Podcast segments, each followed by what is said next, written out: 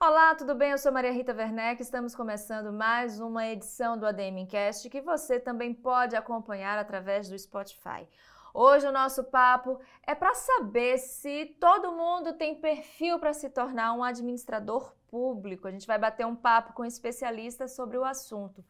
Mas daqui a pouquinho, porque agora eu quero te convidar para se inscrever aqui no canal. Se você ainda não for inscrito ou inscrita, já deixar o like e seus comentários, combinado? Vamos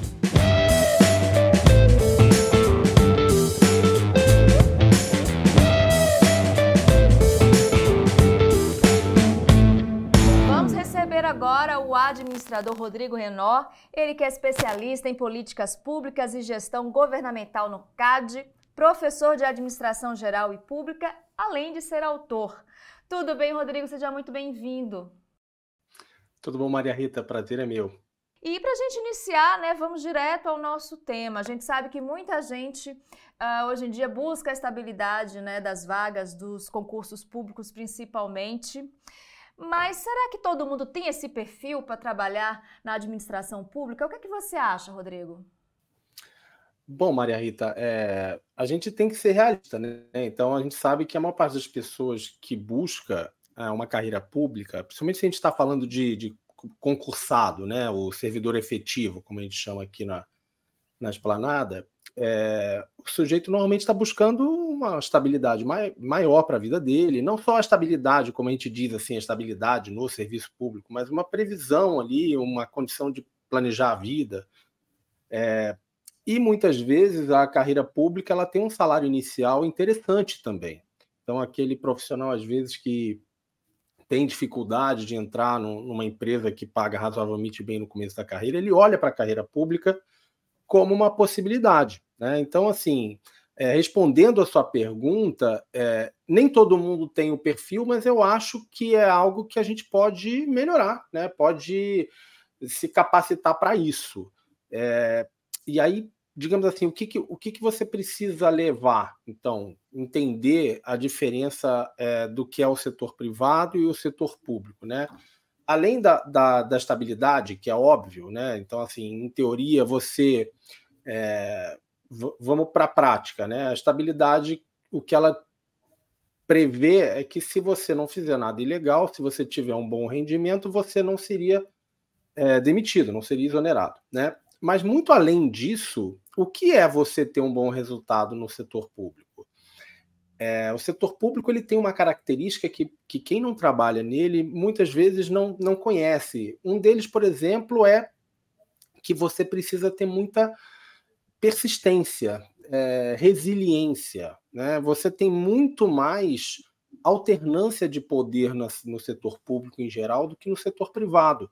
Não é incomum você ir para o setor privado e você perceber que aquele grupo ali que, que comanda aquela empresa, ou aquela família, quando é uma, uma empresa familiar, ele comanda aquela empresa às vezes por décadas.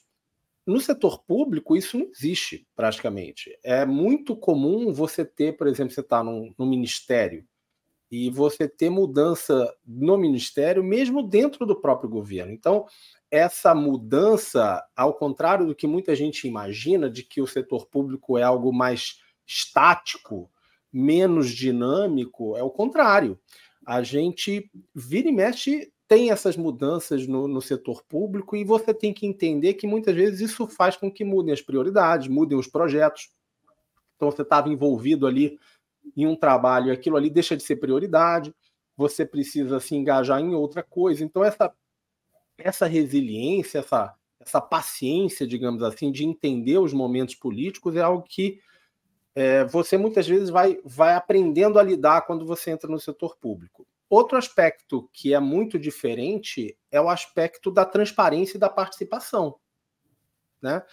Muitas vezes no setor privado, é, você trabalha muito olhando para dentro, né? Você responde aos seus chefes, ó, eventualmente ali ó, ao board, aos acionistas, mas no setor público você está sempre respondendo ao cidadão, mesmo que seja através da mídia, através de, de audiências públicas, ou seja, você tem vários instrumentos ali onde você precisa é, explicar o que você está pensando, por que, que você está fazendo tal coisa, qual foi o racional para cada decisão. Né? Então, essa prestação de contas ela é bem diferente, né? e a gente, de certa forma, tem um escrutínio muito maior no setor público do que no setor privado. Né? É, basicamente, eu acho que essa é a diferença assim, de, de, quem vai trabalhar no setor público, entender as diferenças. Né? É, a gente vê isso, cada troca de governo, Maria Rita, às vezes você vê aquele, aquela autoridade é, repara até no discurso, muitas vezes ele fala assim: ah, é difícil fazer as coisas acontecerem, é, tem muita resistência. Muitas vezes o problema é que esse, esse, essa liderança, muitas vezes esse secretário, esse ministro, ele não foi ali entender realmente quais são as dificuldades, por que, que existe um normativo que às vezes não deixa ele fazer o que ele gostaria de fazer, quais são as forças é, contrárias e a favor de cada mudança ali que ele está tentando implementar é, entender por que talvez aquela medida que ele está tentando fazer, por que, que ela não deu certo no passado, o que, que aconteceu. Então, assim, é, existe também uma, uma necessidade da, desse profissional entender que às vezes as regras são diferentes no setor público e aquele profissional que já trabalha ali no, no, no ministério, no órgão que ele vai trabalhar, tem um histórico que é importante, que ele precisa aprender para entender é, como ele realmente pode entregar resultado para a sociedade. Bom, Rodrigo, você já derrubou um mito aqui falando sobre esse dinamismo que pode acontecer dentro da gestão pública, mas existem outros mitos, uh, outros pensamentos que fazem parte né, do inconsciente coletivo, como a gestão pública é muito burocrática, é muito morosa. O que, é que você pode falar mais para gente sobre esses mitos? O que é que não cabe hoje mais falar sobre a gestão pública aqui no Brasil? Bom, a, acho que assim, é, existem vários mitos né, da, da sociedade em geral é, em relação ao trabalho no setor público. É, é, eu acho que também tem um problema que é o seguinte: a maior parte da população ela tem contato. É, vocês que, que, são administradores vão entender o que eu estou falando. Assim, em geral, a população tem contato com o servidor público na linha de, de frente, digamos assim, ou aquele profissional no nível operacional, como a gente diz, né? Então, é, que muitas vezes não é aquele profissional mais bem treinado, mais bem capacitado. É, então, assim, a, às vezes o impacto que a gente tem como cidadão a lidar é, com esse profissional é ruim. É, e existe, isso é um, algo que a gente tem que lidar como sociedade, né, Maria Rita? Porque é, existe uma desconfiança, e aqui eu não vou entrar no mérito se isso é correto, válido ou não, mas se existe uma desconfiança da sociedade perante ao setor público e ao agente público em especial. Então, assim, a gente vê isso, qualquer um que leia jornal, notícia ah, desvio não sei aonde, é, abuso disso, não sei o quê. Então, assim, essa desconfiança leva a você ter um normativo, a um regramento muito mais rígido em relação à margem de atuação, à flexibilidade que você possa ter para executar a sua função.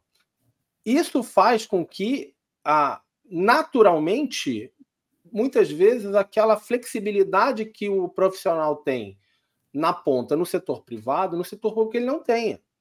Eu já trabalhei na ponta é, atendendo cidadão no setor público e infelizmente às vezes é difícil, porque olha, às vezes o, o cidadão, olha, mas você podia fazer tal coisa, fala, eu, eu entendo, mas eu, existe uma norma, uma regra que diz que eu não posso fazer isso.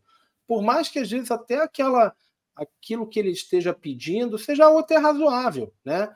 Então assim, é, isso realmente a, acontece. Né? Agora, outros mitos, digamos assim, que, que existem, digamos assim, é, digamos assim, de que você, é, por exemplo, o cidadão, já ouvi isso muito, eu sou professor especializado em concurso, né? Ah, quando eu passar na prova eu não vou estudar mais, vou parar de estudar. Isso é uma falácia, né? Lá dentro você vai ter que continuar se capacitando. Né? Hoje em dia, uma das áreas que a gente mais evoluiu no setor público, por exemplo, é a, o setor de tecnologia, né? o governo eletrônico. Inclusive, o Brasil é líder em vários é, em várias áreas. A gente, por exemplo, isso é um, é um, é um fato conhecido, né? Que a gente, por exemplo, a, a apresentar declaração de imposto de renda através da internet, isso é que a gente foi, é, assim, pioneiro no mundo. é, voto eletrônico, tem inúmeros, é, é, inúmeras áreas onde o setor público evoluiu muito. Então, assim, essa visão de que você tem uma ineficiência generalizada, de que todo mundo no setor público é desmotivado, que as pessoas são resistentes a novas tecnologias. Isso é um, é um mito, né? Outro mito é de que o pessoal em geral no setor público é pouco capacitado. Já ouvi isso em vários setores.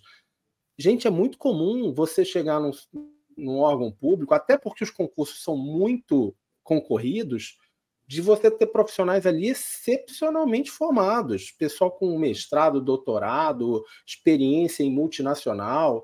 É, então, assim, é, isso é, uma, é um mito que, que a sociedade tem, mas, digamos assim, quando o cara chega na, no mundo real ali, na, principalmente quem trabalha em Brasília, órgãos centrais, assim, ele vê que isso não, não é realidade. Bom, mais uma vez, uh, abordando nessas disparidades entre setor público e privado, Uh, digamos que uma pessoa esteja saindo do setor privado e ela vá para a gestão pública.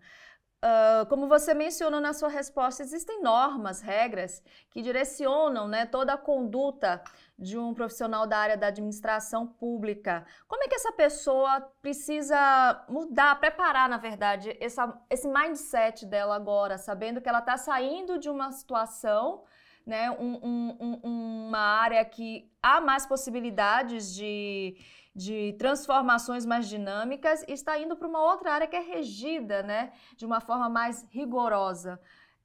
Como conseguir transformar a, a sua conduta de modo que se torne a pessoa se torne eficiente, que se torne engajado naquele trabalho?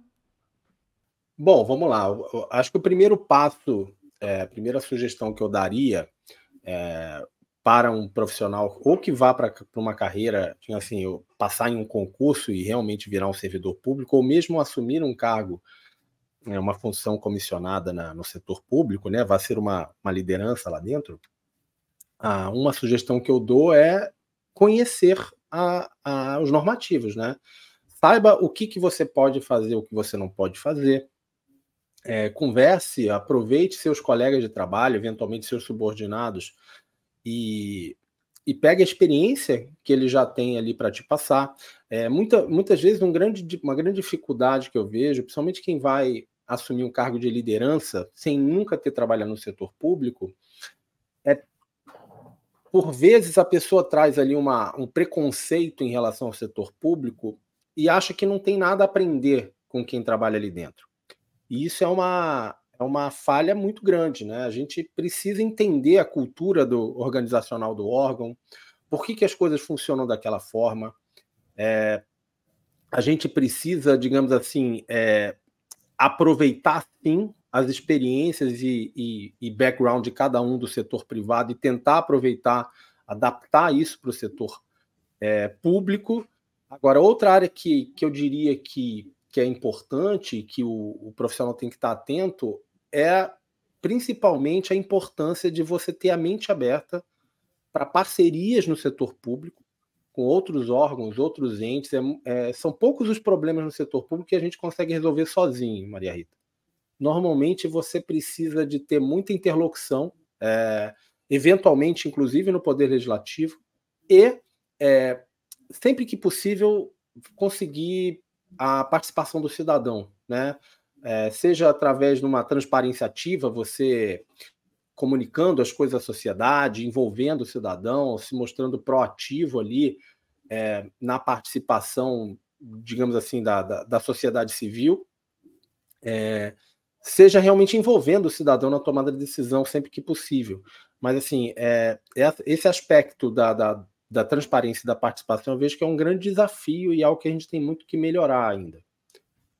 Bom, no passado era muito comum a gente encontrar profissionais, principalmente pessoas que estavam iniciando carreira, a procurar vagas em concursos públicos, né, atrás da estabilidade, atrás dos salários iniciais que eram muito atraentes. E hoje em dia a gente vê uma geração que não busca mais tanta estabilidade, pelo contrário, né? Quanto mais oportunidade, quanto mais circular no mercado de trabalho, melhor. Como é que você está acompanhando esse público? Uh, o que é que você pode dizer sobre ele para a gente?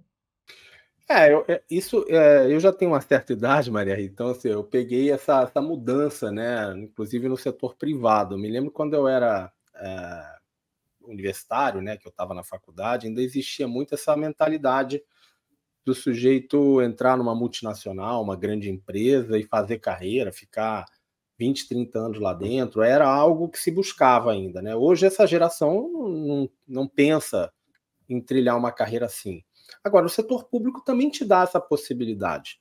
A, a minha própria carreira é uma carreira pouco conhecida aqui fora de Brasília, é uma carreira que a gente chama de exercício descentralizado. O que, que significa isso? É uma carreira que ela foi criada né, no, no final ali dos anos 80 para ser um profissional que rode a esplanada. Então, você tem é, é PPGGs, né, que é, é o nome da minha carreira, é especialista em políticas públicas e gestão governamental, em vários órgãos. Você tem profissionais que estão no Ministério da Saúde, no Ministério da Educação, Ministério da Justiça, Ministério dos Transportes e por aí vai. Ou seja, você pode eventualmente, olha, fiquei ali três, quatro anos, desenvolvi um projeto num lugar, achei interessante, mas sei lá, quero mudar de áreas, isso é possível. Então não é algo que, que o setor público não te dê essa possibilidade. Dependendo da carreira que você escolha, e a minha, se, se o profissional tem esse perfil que é sempre, digamos assim, novos desafios, você tem como é, escolher uma carreira que tenha exercício centralizado e que você possa migrar. Eu, por exemplo, é, quando eu, eu, eu tenho um pouco mais de 10 anos da, de carreira nesse momento. Entrei em 2012. Eu já trabalhei no Ministério do Planejamento, já trabalhei no Ministério da Economia, já trabalhei no Ministério da Agricultura. Hoje estou no CAD, que é um, uma entidade atrelada ao Ministério da Justiça. Então, assim, a minha própria carreira é uma carreira semelhante a esse perfil que você está falando, apesar de eu não ser dessa geração. Uhum. Muito bom. Vou pedir licença ao Rodrigo só um minutinho, porque a gente está falando muito de concurso público. E eu lembrei, Rodrigo, que o CRA São Paulo ele tem uma iniciativa que é fiscalizar justamente as vagas de concursos públicos que são direcionadas né, à gestão pública, a profissionais da área da administração. Então, essa fiscalização existe justamente para que só ocupem as vagas direcionadas profissionais que sejam habilitados a exercê-las. Então, só para registrar aqui essa memória que eu tive e deixar aqui esse, essa informação para vocês. Bom, Rodrigo, a gente retornando, né? Você há mais de 10 anos atua também como professor na área de concursos públicos para administração, na área de administração pública. Como é que você está acompanhando o desenvolvimento né, tanto das provas quanto dos conteúdos que são abordados nas provas. Você que está na sala convivendo, né? Na sala e também online agora, né? Convivendo com os alunos. O que é mais você tem percebido de transformação ao longo desses anos? Olha, eu já, eu já sou professor de especializado em concurso desde 2010. E antes disso eu era professor universitário. É, então, assim, é, tenho visto uma evolução muito grande, não só da, do tipo de prova que a gente tem, como da, do tipo de concurseiro, né? De tipo de, de, de quem, quem se prepara para essas provas. É, quando eu comecei a estudar, eu comecei a estudar para concurso em 2007, 2008, mais ou menos. E você tinha uma, um cenário de cursos presenciais que dominavam a, cenário de preparação, um outro curso é, online começando ali, é, quase nada de vídeo, a maior parte era de textos escritos, né? Muito livro. E hoje a gente tem um cenário bem diferente, né? O, o concurso online, o, o curso online especializado em concurso público talvez tenha sido uma, da, uma das áreas onde o ensino online mais evoluiu, mais avançou, né? E talvez hoje domine o mercado, em termos de número de alunos. É, e a gente hoje vê um, um profissional que está ali buscando uma vaga em um concurso muito mais preparado do que era na minha época de aluno.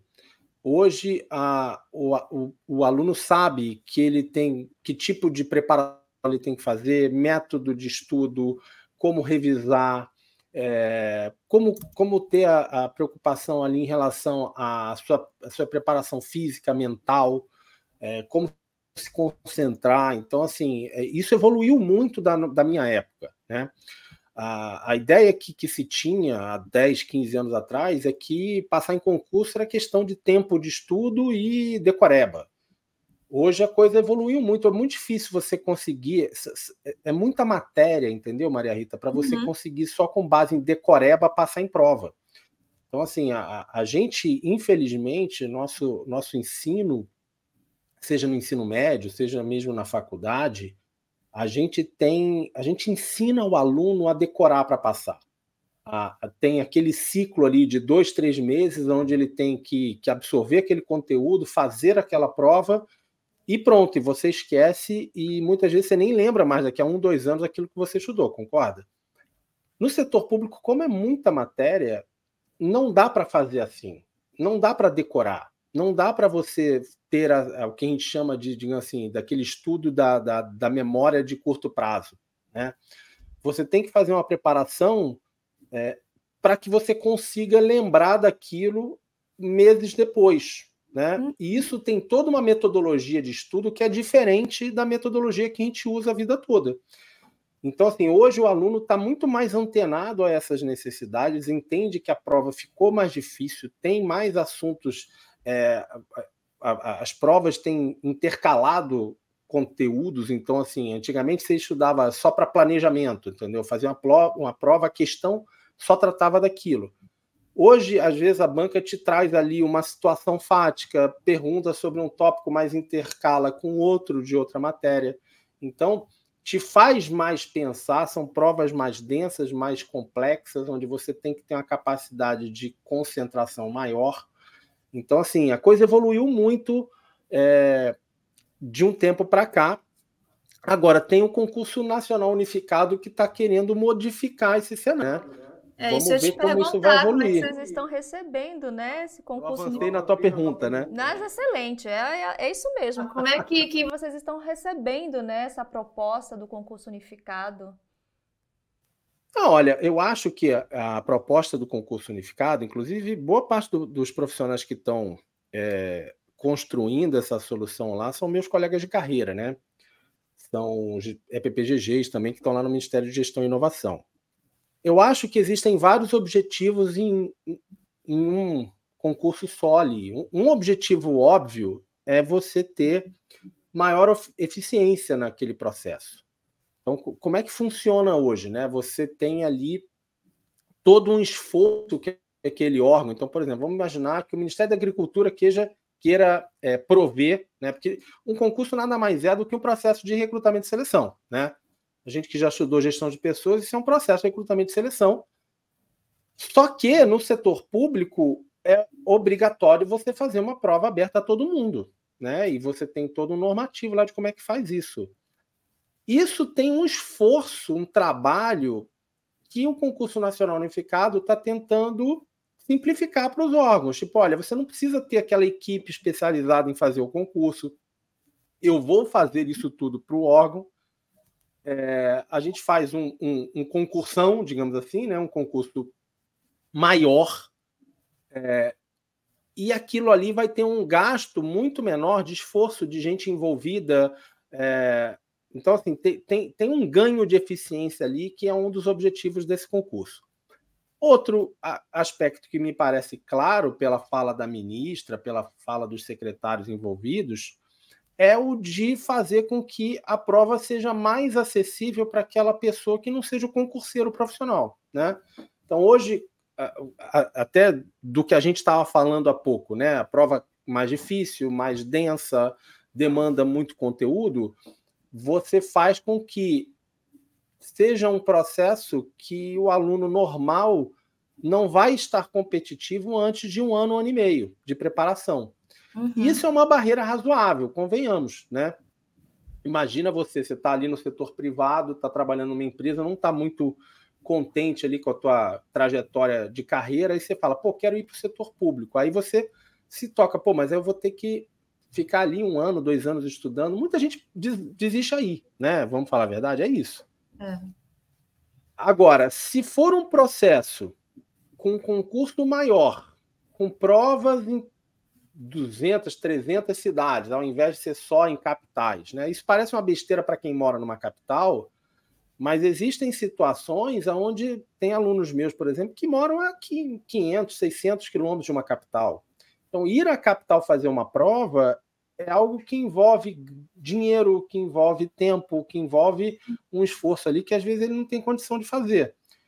É, então, assim, vamos, vamos simplificar para aquele aluno normal, digamos assim. Vamos ter uma prova com menos conteúdo, pelo que parece, com um, um formato mais nessa cara de Enem, é, digamos assim, mais preocupado ali com interpretação de texto, alguns tópicos gerais, realidade econômica, atualidades. Então, essa é, assim, o que eu, essa ideia que eu imagino que eles vão ter dessa prova, seja uma prova que, em, em teoria, o aluno médio é, ele consiga ficar competitivo mais rápido, né? Agora, vamos ver se vai funcionar, né, Maria Rita? Do, do, objetivo à realidade, às vezes tem, tem a implementação aí, tem a execução no meio, né? Com certeza, Rodrigo, a gente está aqui falando com várias pessoas que estão, que são da área da administração, ou já formados, ou ainda estão estudando, e tem sim interesse na carreira pública. Aí vem a pergunta, mas quais são as principais funções ou principais áreas que um administrador pode atuar dentro da administração pública? Eu sei que são diversas, mas quais são as principais, as mais concorridas, Rodrigo, para a gente dar uma ideia aqui para quem está precisando dessa resposta? Você tem a administração, quase todo órgão tem uma área de administração. Então, existe um caminho imenso para o administrador é, entrar no setor público. Tá? Então, assim, todo órgão tem o que a gente chama de área meio, né? a área que faz ali a parte de logística, faz a parte de compras, de eventualmente de é, planejamento, execução financeira. É, então, assim, todas essas áreas é, o administrador pode trabalhar. Agora, quais são as carreiras que são as que pagam melhor, né? E as que valorizam mais o, o administrador? Então, uma delas é a minha, né? É, se você reparar no nome da, da minha carreira, especialista em políticas públicas e gestão governamental, ou seja, a administração está no nome da carreira. E boa parte dos profissionais que trabalham na, na área, inclusive eu, eu trabalho com planejamento e projetos, né? Administração na veia. É, é uma carreira que paga muito bem, como eu falei, tem é, tem exercício descentralizado, você pode ir para qualquer órgão da, da esplanada e estará no concurso é, unificado. Tá? Outras carreiras que são muito valorizadas, carreiras de analista administrativo do Poder Legislativo. Então, por exemplo, carreira do Senado é muito boa, carreira da Câmara dos Deputados é muito boa. Banco Central tem analista administrativo. Você tem os administradores de estatais, eventualmente, por exemplo, BNDES tem administrador, tem alguns bancos públicos que pagam bem. É, e você tem também as carreiras é, para quem está querendo começar, às vezes é, é, um concurso às vezes que é mais fácil entrar, às vezes são os técnicos administrativos também, que, que trabalham também na área de administração e normalmente tem uma remuneração já interessante para a entrada, né?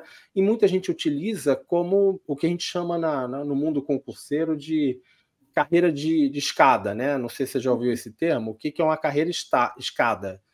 É aquela carreira que o sujeito começa a trabalhar, começa a já ganhar um dinheiro e continua se preparando para um concurso mais, é, mais bem remunerado, né? Sim. Então, é, mas as, as principais carreiras são essas que eu te falei: analista administrativo de órgãos que pagam bem, como legislativo, judiciário, PPGG e administradores de estatais e bancos públicos. E como você está vendo, Rodrigo, a questão dos planos de carreira na gestão pública, principalmente relacionada à progressão de cargos e de salários? A gente está entrando um pouquinho nesse assunto. Uh, conta pra gente como é que é possível uh, uma, um profissional entrar, se é possível, na verdade, um profissional entrar através de um, de um cargo e progressivamente ele atingir outros cargos dentro da gestão pública, questão de salário também, há essa perspectiva de um aumento progressivo? Vamos lá, como é que isso funciona no setor público, Maria Rita? É, desde a da Constituição Federal de 88, não é possível mais você mudar de cargo dentro da, do, do setor público. Era o que se chamava de transposição de cargo. Então, você entrava, fazia um concurso, por exemplo, para técnico administrativo, aí vamos lá que, que lá dentro você conseguisse se formar e aí você virava automaticamente analista administrativo lá dentro sem a necessidade de um outro concurso. Isso não existe mais há muitos e muitos anos. Agora, cada carreira tem a sua é, o seu plano de carreira interno, tá? Então, por exemplo, no meu caso, a minha carreira ela tem, é, se eu não me engano aqui de cabeça, são 14 níveis lá dentro. Então, você tem uma progressão dentro da sua carreira e cada carreira tem a sua, tá? Então, por exemplo, quando você vê é, um, um, concurso como, por exemplo, de analista fiscal do trabalho, ou o meu é PPGG, analista de comércio exterior, aí você fala, ah, a remuneração ali inicial é 20 mil. É, essa é a remuneração inicial, o próprio nome já diz. É o, é o, é o primeiro estágio dentro da sua carreira lá dentro você vai progredindo, né? Cada carreira tem a, a, a sua esse, como é que é esse processo, né? Como é que se dá isso? A minha é um, é um misto de passar de tempo que você passa, boa avaliação com capacitação a cada a cada nível que você precisa ter, um bloco de capacitações que você precisa cumprir. Mas cada carreira tem o seu normativo mas existe uma progressão dentro da carreira. Agora, para você trocar de carreira, você precisa fazer outro concurso público. Então, assim, vamos imaginar que eu queira eventualmente virar, sei lá, analista administrativo do Senado, por exemplo. Eu teria que fazer o concurso do, de analista administrativo do Senado, sairia da minha carreira e entraria no primeiro nível daquela carreira que eu quiser mudar, tá? Então, não existe o que a gente chama do recrutamento interno no, no setor público, né? onde você vai progredindo, é, vai mudando de, de, de carreiras dentro do, do, do, setor público. Isso não é permitido é, pelas regras atuais. Né? Muito bom, Rodrigo, a gente trazer, né, esclarecer isso para quem está nos assistindo. Agora, uma curiosidade sobre você. Por que, que você decidiu uh, trabalhar nessa área da administração pública? Como você se preparou, né, para, ao longo da sua carreira, você atingir seus objetivos? Bom, vamos lá. Eu, é, eu sou formado pela PUC do Rio de Janeiro, né? Fiz administração lá. E na época, Maria Rita, ser bem sincero, eu não tinha essa mentalidade de fazer concurso. Era muito. Acho que, se eu não me engano, naquela época que eu me formei, é, era uma época onde a remuneração não era tão interessante. Eu morava no Rio de Janeiro, então é, se falava um pouco de Receita Federal, de Banco do Brasil, Banco Central, mas era algo assim. Pouquíssimos colegas meus estavam é, preocupados com isso. Não era algo que se falava muito. E, e eu trilhei, um, diga assim, muitos e muitos anos trabalhei no setor privado, trabalhei em corretora de valores, trabalhei em agência de publicidade, é, trabalhei em multinacional, tive empresa. É, quando quando eu já estava mais velho, eu tinha já 37 por aí, se eu não estou enganado, é, eu estava eu, eu tava trabalhando como professor universitário também. E, e me deu o estalo de, de estudar para concurso, porque eu. É, a, a, verdade, ser, ser bem sincero contigo, você começa a ficar mais velho. E você começa a ver que, olha, o mercado privado ele é muito cruel com quem vai ficando mais veterano, né? Eu me lembro de uma matéria na Exame de muitos anos atrás que dizia que, é, se eu não me engano, algo como na linha, né? Os, os 30 são os, no, os novo, o novo 40, digamos assim. Uhum. Com uma avaliação, digamos assim, que o cara com 30 e poucos anos já estava velho para ser contratado. E eu falei, cara, pô, eu não quero trabalhar só a, até os 40, 45, daqui a pouco eu tô, eu tô velho para trabalhar e me pareceu que o setor público era um, uma área onde eu tinha ainda muita lenha para queimar, que me receberia bem, que eu teria mais é, estabilidade, condição de planejar a minha vida. E graças a Deus estou muito satisfeito, não, não, não, me arrependi da minha escolha.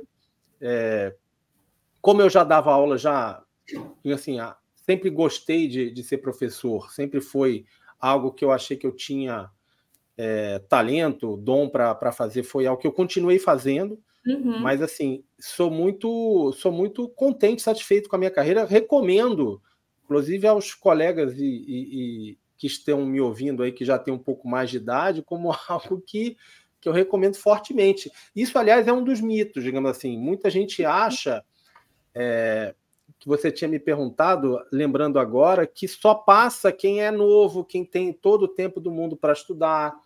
Eu, quando estava estudando para concurso, Maria Rita, eu já, eu já tinha filho pequeno, já trabalhava. Então, assim, isso é outra, outra, outro mito de que você precisa só parar a sua vida inteira para estudar, que só assim você pode é, conseguir entrar na carreira pública. Isso não, não tem nada a ver. Você fazendo uma preparação com qualidade, estudando ali duas, três horas por dia todo dia, você consegue alcançar um cargo de alto nível. Uh, Rodrigo, na sua, de acordo com a sua experiência, o que é que não pode fugir hoje do radar de uma pessoa que quer se tornar um administrador público? Bom, vamos lá. Se, se você quer entrar para uma carreira e, e você, digamos assim, quer entrar no setor público, principalmente se a gente estiver falando de, de concursado, né, de, do servidor efetivo, a primeira é, primeira palavra que eu te digo é preparação, tá? É, seja muito profissional com o teu tempo, com o que realmente você quer. É, faça um planejamento é, de vida, saiba que você tem que investir ali em termos de foco, em termos de resiliência, em termos de tempo para você alcançar, mas em compensação, é, é, uma, é uma caminhada e é um, um, uma trajetória muito mais aberta do que muitas vezes o setor privado é. Você no setor público, você pode ser baixinho, você pode ser obeso, você pode ser feio, bonito, isso não, a prova não está nem aí para isso. Então é um processo mais isonômico de, de, de entrada. Você pode ser idoso, você pode ter é, deficiência física, você pode ter o que for. Se você fizer uma preparação e se você tiver capacidade é, você vai entrar e vai ter tudo para desenvolver uma carreira no setor público, tá?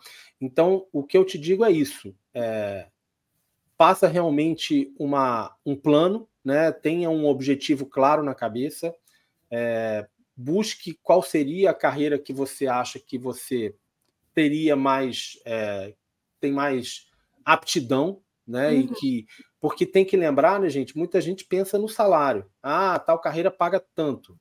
Mas principalmente para uma pessoa nova, a gente está falando de 30, 40 anos que ela vai desenvolver lá dentro. Então, assim, é... não pode ser só salário, né? Então, assim, é. tem que ser também, olha, eu vou, eu vou fazer uma tarefa ali, uma área que eu gosto, é um, um, um, setor que eu acho que eu vou, vou crescer lá dentro, vou me desenvolver, vai ser interessante. Prazeroso também, né? Óbvio, com certeza. Então, assim, é, é muito melhor você trabalhar com algo que você gosta de fazer. E se tiver uma boa remuneração, melhor ainda. Ajuda, né?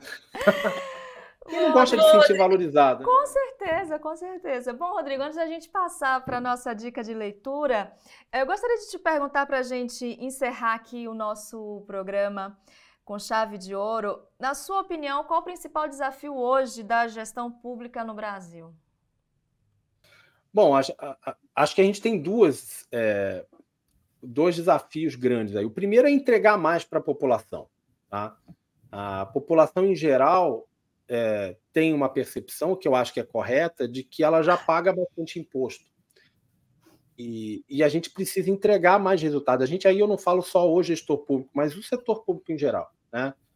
É, e o segundo é envolver mais a participação. Né? A gente precisa trazer o cidadão para participar mais da tomada de decisão, da avaliação. E, e, a gente ainda não tem isso. Isso eu creio que não é nem só uma, uma dificuldade só do agente público, mas da, da, própria população de se envolver mais, de se interessar mais, de buscar informação, é, principalmente na, nos níveis mais, mais próximos dele ali, saber do que, que a prefeitura está fazendo, é, do, do de, assim, dos investimentos em saúde perto ali da tua de onde você vive, é, investimento em transporte, ou seja, você participar mais da vida pública, que eu acho que enriquece e, e dá para a gente diretrizes que, que são interessantes. Muito bacana, Rodrigo. Bom, a gente agora vai partir para a nossa dica de leitura. Como eu falei apresentando o Rodrigo, ele é autor de alguns livros mais voltados, né, Rodrigo, para essa área de preparação para concurso público. Vou te pedir dicas de leitura. Claro que você pode sugerir alguns desses livros, mas também se você quiser acrescentar outros, fique à vontade. Não, como, como você disse, eu tenho livros especializados em concurso público, tá? É, se você quer, é, muita gente me pergunta, assim, o cara às vezes está na faculdade, né? É, tipo, Renan, além de, de livro especializado em concurso público, quais são os livros interessantes que, que caem muito em prova, que são muito cobrados e que vale a pena? Um livro que eu sempre indico é o do Stephen Robbins, O Comportamento Organizacional. É um livro que é muito bacana, muito didático e, e ajuda muito, e é muito cobrado, né? Muito cobrado uhum. em prova. Bacana, muito obrigada pela sua dica, muito obrigada por você estar aqui com a gente compartilhando, né, um pouco mais sobre essa área da gestão pública. A gente está falando aqui com especialista, então espero que vocês tenham aproveitado esse bate-papo. Quem quiser continuar te acompanhando depois do nosso programa, onde é que te encontra, Rodrigo? Pô, me, me achar é fácil, Maria Rita. É, eu tenho um site próprio, né? www.rodrigorenó com dois N's.com. É, tenho livro publicado pela, pela Método, então me acha, por exemplo, vende na Amazon. E tem minhas redes sociais, né? Você me acha, só botar Rodrigo Renó na, no, no Instagram, no YouTube. É, tem um dos canais de, em, em relação a professor de administração, acho que um dos maiores do Brasil, tem mais de 100 mil inscritos lá. É, me acha fácil. E eu ainda tenho um canal do Telegram que chama Administração com o Renó, que, que eu posto sempre dicas, materiais, é bem interessante. Muito obrigada mais uma vez. E, gente, antes de eu encerrar aqui, você que está interessado né, nesse tema gestão pública, a gente vai levar para a próxima edição da revista ADM Pro, vai ser a nossa matéria de capa, justamente esse tema. Ah, o perfil, você tem perfil para ser um gestor público? Todo mundo tem perfil para ser um gestor público. Então, se você quiser se uh, especializar mais, complementar mais os conhecimentos sobre esse assunto, Fique atento à nossa próxima edição, que é publicada no site da mpro.gov.br. E se você é registrado aqui no CRA São Paulo, você recebe uh, no endereço cadastrado a nossa revista em formato físico. Bom, eu quero muitíssimo te agradecer, agradecer por sua audiência, você que está aqui no canal, você que está me acompanhando aí no podcast, no Spotify. Um grande prazer recebê-los e recebê-las. Se você ainda não é inscrito aqui no canal, aproveita, e se inscreva agora. Não esqueça de deixar o like, os comentários e espero vocês no próximo ADMcast. Tchau, tchau.